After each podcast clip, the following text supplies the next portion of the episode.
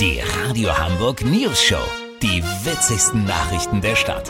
Mit Olli Hansen, Jessica Burmeister und Peter von Rumpold. Guten Tag. Der Impfstoff von AstraZeneca kommt einfach nicht aus den Schlagzeilen. Sieben Prozent der Hamburger würden lieber mit verbundenen Augen die A7 überqueren, als sich damit impfen zu lassen. Das sind natürlich Extremfälle, aber das Vertrauen schwindet, seit diese Woche schon wieder Impfungen ausgesetzt wurden. Olli, klär uns mal auf, wer kommt denn jetzt noch für die Impfung mit Astra in Frage? Also im Wesentlichen die über 60-Jährigen, aber nur wenn sie nicht an einem Donnerstag oder bei Vollmond geboren wurden. Auch nicht, wenn sie nach dem chinesischen Horoskop im Jahr des Affen, der Schnecke oder des Opossums zur Welt kamen. Eine Liste der Jahrgänge kann man im Internet nachschauen. Linkshänder, Stehpinkler und das Annaberger Haubenstrupphuhn sollen hingegen das Vakzin sehr gut vertragen.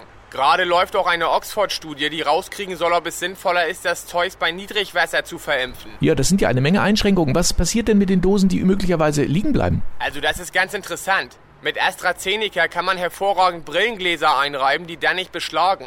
Es soll auch helle Soßenklumpen frei binden. Und auch Schnittblumen halten im Schnitt zwei Tage länger. Das Zeug ist also im Grunde ein Tausendsesser, weißt wie ich mein?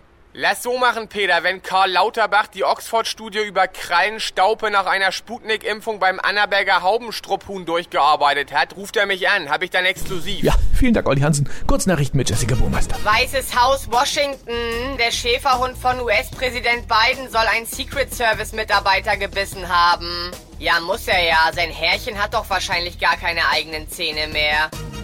Ausgangssperre, stellt euch mal nicht so an, ihr Muschis. Das twitterte der 38-jährige Frank Überfall aus der JVA Fuhlsbüttel. Eilmeldung, AstraZeneca benennt Impfstoff in Vax Cefria um. Ja, an deren Stelle hätte ich es ja lieber GSE genannt. Abkürzung für geilster Shit ever. April, April, die WHO hat sich Corona bloß ausgedacht. Peter, die Kurznachricht hatte ich aber letztes Jahr auch schon. Ja, dann scheint da ja wohl doch eher nichts dran zu sein. Das Wetter. Das Wetter wurde Ihnen präsentiert von Radio Hamburg Oster Mega-Hit Marathon. Pandemiegeprüfte gute Laune seit 2020. Das war's von uns. Viel Spaß mit den Top 832. Bleiben Sie doof. Wir sind's schon.